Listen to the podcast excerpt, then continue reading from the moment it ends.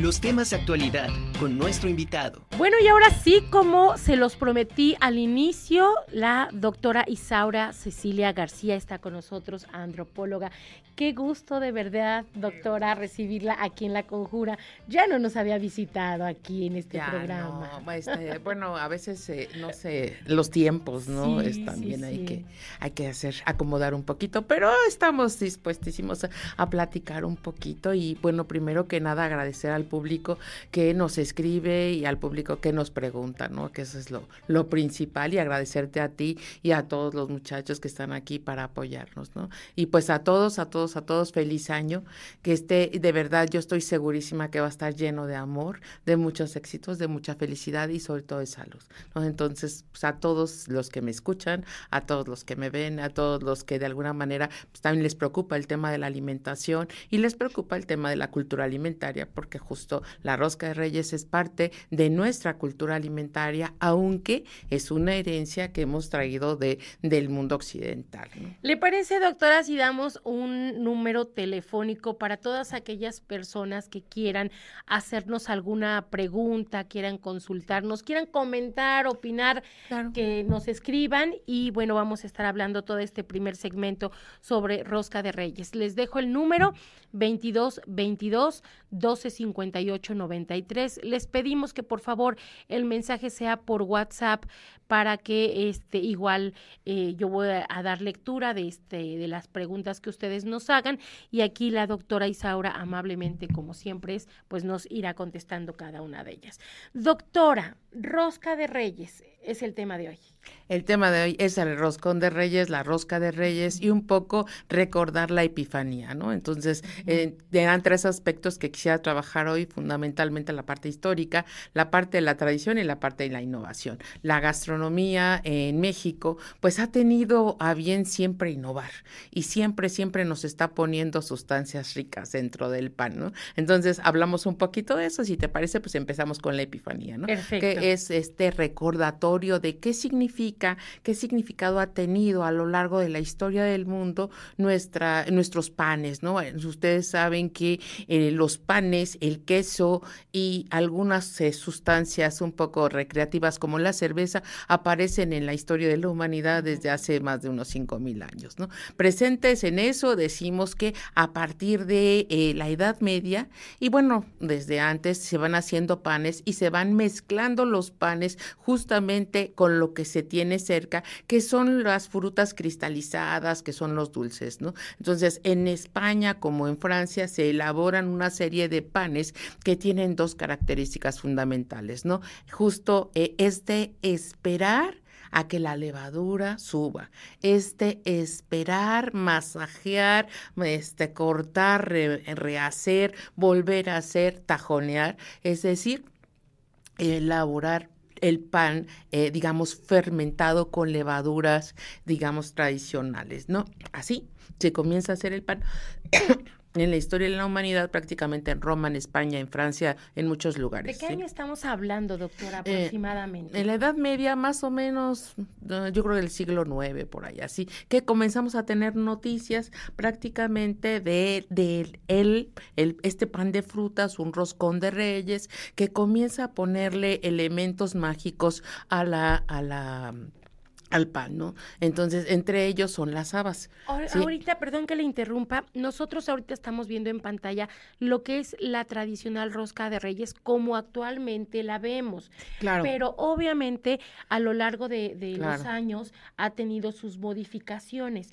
¿Cuáles pudiéramos decir, eh, doctora, que han sido estas modificaciones? La, principal. La primera hasta la de ahora. Digamos, la principal es el pan, ¿no? El utilizar un pan que se elabora con levadura y que a partir de eh, la naranja y rayaduras y demás, todo el pan ya se utiliza desde las fiestas de San Juan. En España, por ejemplo, tú puedes eh, comprar estos roscones a mediados de junio, pero no son, no son redondos, son más bien cuadrados, ¿no? Son más bien como, como cubos, ¿no? Ahí los encuentras. Ahí encuentras el pan, el tipo de pan mezclado con el azúcar glass y mezclado con frutos secos y cristalizados. Ya encuentras eso desde la Edad Media.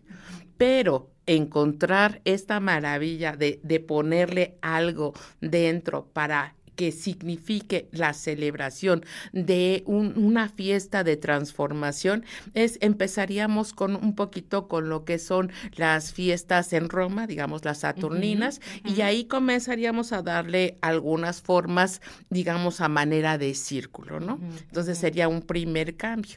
Entonces después les le metemos las hábitas por ahí, una, una, sí, es como también un niño Dios.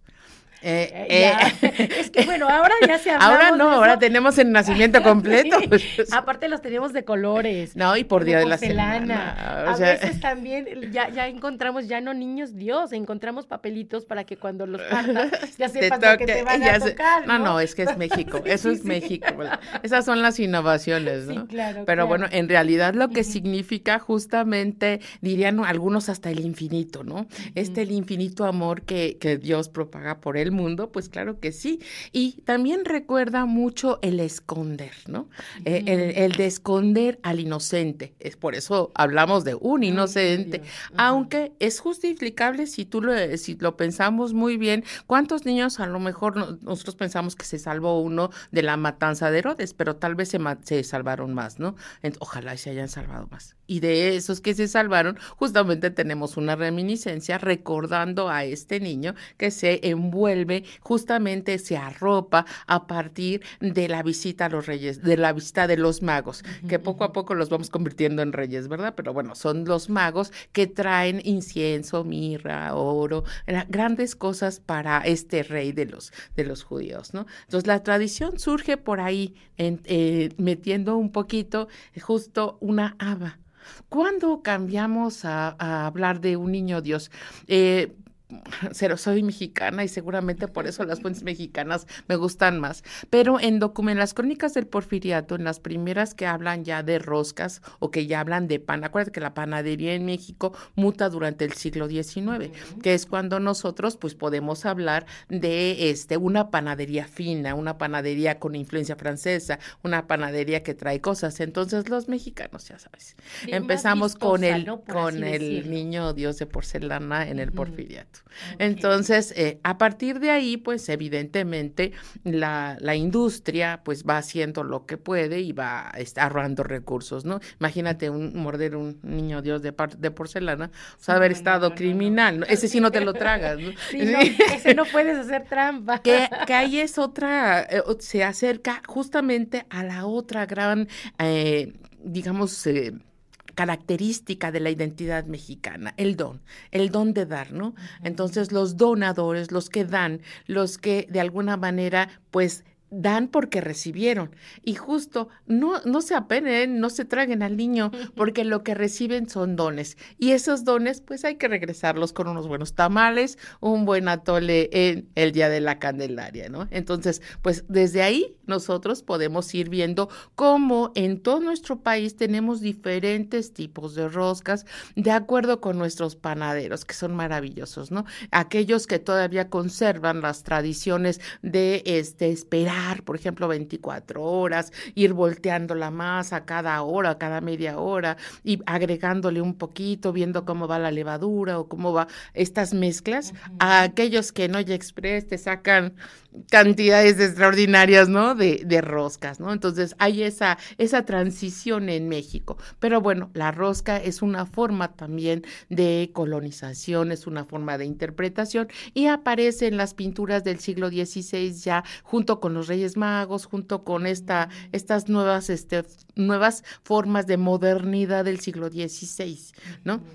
Las formas industriales del siglo XIX, pues nos convocan justamente a la industrialización del pan y el siglo XX, para el caso poblano, hemos escrito algún artículo por ahí de, con Sofía Domínguez acerca de las panaderías de Cholula y justamente cómo la panadería, las roscas junto con las hojaldras, este, comienzan a ser una, de gran importancia desde los años 20, 30, algunos un poquito durante el porfiriato, pero bueno, donde hay más noticias es en esta época época y ahí están las tradicionales roscas de reyes que llegan a nosotros pues justo en estos días, ¿no? Prácticamente eh, son el 6 de enero, aunque en México empezamos a disfrutar roscas de reyes creo que desde que terminamos la fiesta del 25 de diciembre, pero bueno, ahí están algunos, algunas de las cuestiones, ¿no? Doctora, eh, ya nos habló usted de las roscas que antes era solamente el pan, van pasando los años, era el lava lo que se metía en, en, la rosca. Y, ahora los dulces y un poquito la cereza. No sé si imaginas que en Europa hay mucho más cereza verde, roja y otras, otras frutas cristalizadas. Y bueno, acá le ponemos ate, Ajá, el, ate, ¿no? Sí. Es la vista. Pero bueno, ya ahora también ya las encontramos con relleno, doctora.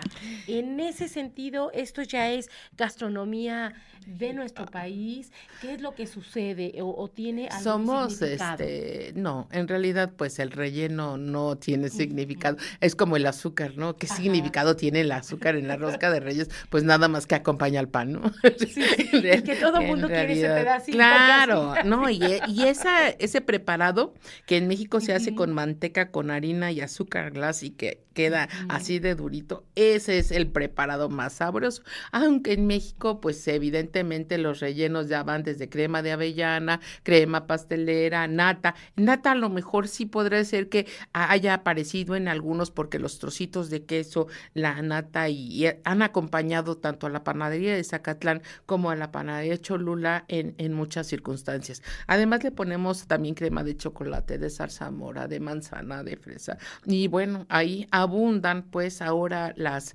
los tipos de, de, las innovaciones y casi las tenemos por chef, ¿no? En algunos, por ejemplo, en algunas roscas nosotros vemos como muy serias las roscas, ¿no? Este puro ate así, sí, pero en algunos panaderos son como más coquetones, ¿no? Entonces, este los higos a la mitad los los podemos observar. También tenemos la, te digo la cerecita a la mitad, también es parte como en esa en esa podemos observar un poco la cereza, aunque este pues está el late, pero nos hace falta el higo, ¿no? Algunas de las cuestiones más tradicionales que debe de llevar la, Aparte, otro punto eh, que es este obviamente muy llamativo es el aroma que despide precisamente recién horneada esta rosca. El aroma Sares, ¿no? Y el, y el otro aroma es la naranja. Eh, este, este naranja que algunos chefs dicen, pues con unas gotitas de limón para que dé un poco fuerza, ese es, ese es el secreto. Y el pan, ¿no? Hay muchos este, panaderos que le ponen mucha mantequilla. Y entonces el pan se vuelve muy sabroso, muy esponjosito. inclusive hasta se ve amarillito, ¿no? Pero, pero en realidad es un poquito más así como esta que estamos viendo, que es más seco que debe de ser más seco, aunque aquí le falta tantita levadura porque se ve un poquito aplastadita. Debe de inflar un poquito más y bueno, ahí es este es el secreto en cómo hacen la masa, ¿no? Y qué este qué temperatura lleva la mantequilla, qué cantidad de mantequilla varía y la cantidad de huevo varía y eso hace que cambien los el, el pan, ¿no? Pero si tú tú que has eh, probado las roscas tradicionales poblanas, enseguida te das cuenta cuando estamos hablando de un pan que se formó como rosca a una rosca de reyes. ¿cuáles son los países en donde se conserva esta tradición? Y obviamente hay algunos países, supongo, que pues no, no es considerada como tal. No, más bien, eh, más bien no. México, ¿no? Yo creo que se lleva las palmas, España, evidentemente, y Francia, ¿no?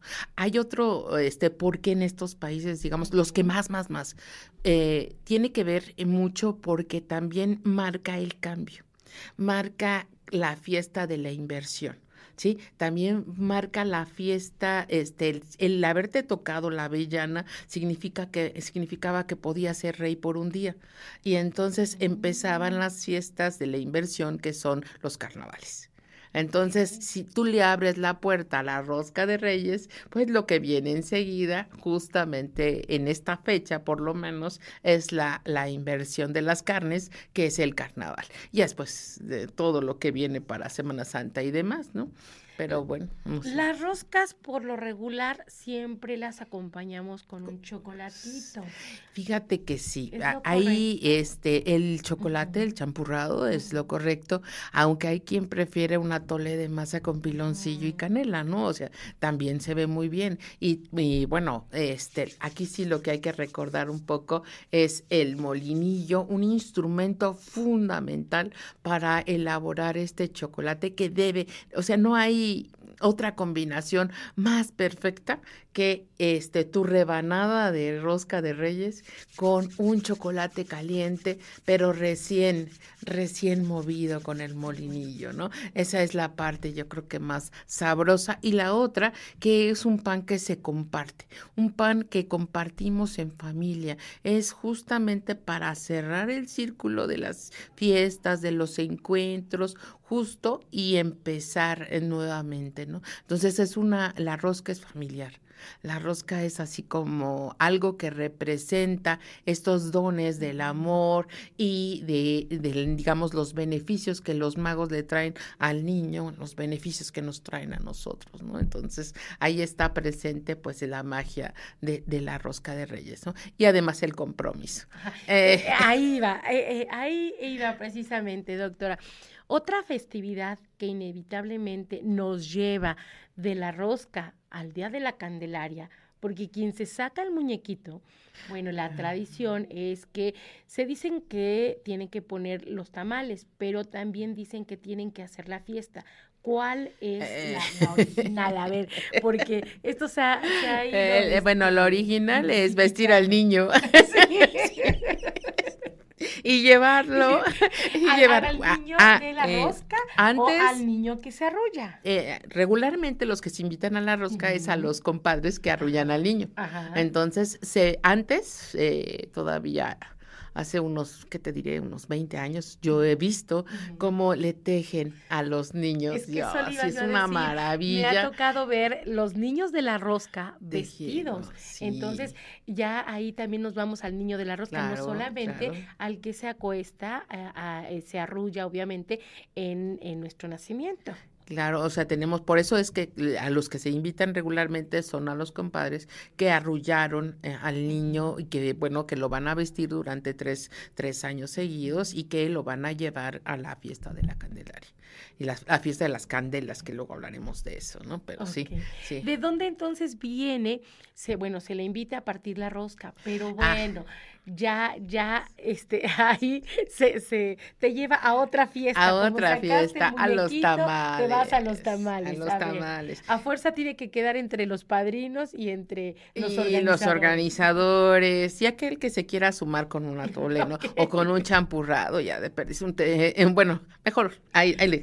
Pero bueno, sí es importante decir que en México la costumbre de los tamales es importante. También, no, no es una, eh, es el dar en, este, en, este, en esta ocasión, pero el don, con, nosotros, con qué celebramos bautizos, primeras comuniones, presentación del niño, ¿no? Entonces, a los 40 días se presenta el niño y se va a presentar justamente eh, con lo que nosotros adornamos siempre nuestra cultura alimentaria, que es con los tamales de dulce, con los tamales verdes, eh, de rajas, de mole, de todos, dados precisamente con el mismo amor y cariño que se dan, este, que se le da un don a alguien, ¿no? Entonces, a mí me parece que es una fiesta del intercambio, un intercambio de dones. Y bueno, ahí en, algunas localidades de Puebla, pues incluso es la fiesta de las candelas y se hace toda una celebración con tamales, ¿no? Entonces, pero eso es, es histórico en nuestro, en nuestro país porque todos lo celebrábamos con tamales. Entonces, ahí van eh, ¿se escoge el día de la Candelaria precisamente por esta fiesta de las candelas? Más bien cuentas los días y ese es el, día de la cuarentena. Ajá, ahí, ahí, concluye la cuarentena y, queda el día de la y Candelaria. Ya se establecen, acuérdate que todo se establece aquí por que nos organizamos y acomodamos o ponemos las fechas, aunque dicen algunos padres que no, algunos otros que sí, entonces ahí vamos haciendo eso, ¿no? Perfecto. Bueno, y una vez, eh, eh, precisamente el día de la Candelaria, se lleva al niño en una charolita. En una canastita. ajá, canastita. ¿Qué es lo que debe de, llevar para presentarlo? precisamente. En pues realmente no, no mucho, ¿no? Nada más el niño en su... Eh, es que depende de qué lo pistas, menos de futbolista. Este, se digo Sí, sí, porque ahora ya hay Bueno, de eso podemos hablar porque hay muchas tradiciones en ese sentido y este me gustaría hablar de un puntito que nos queda como por ahí. En, actualmente en las panaderías poblanas, acuérdate que tenemos ahorita dos fiestas importantísimas, perdón, dos ferias, la de la de Cholula, que está este haciendo roscas por todas partes y la del Carmen, ¿no?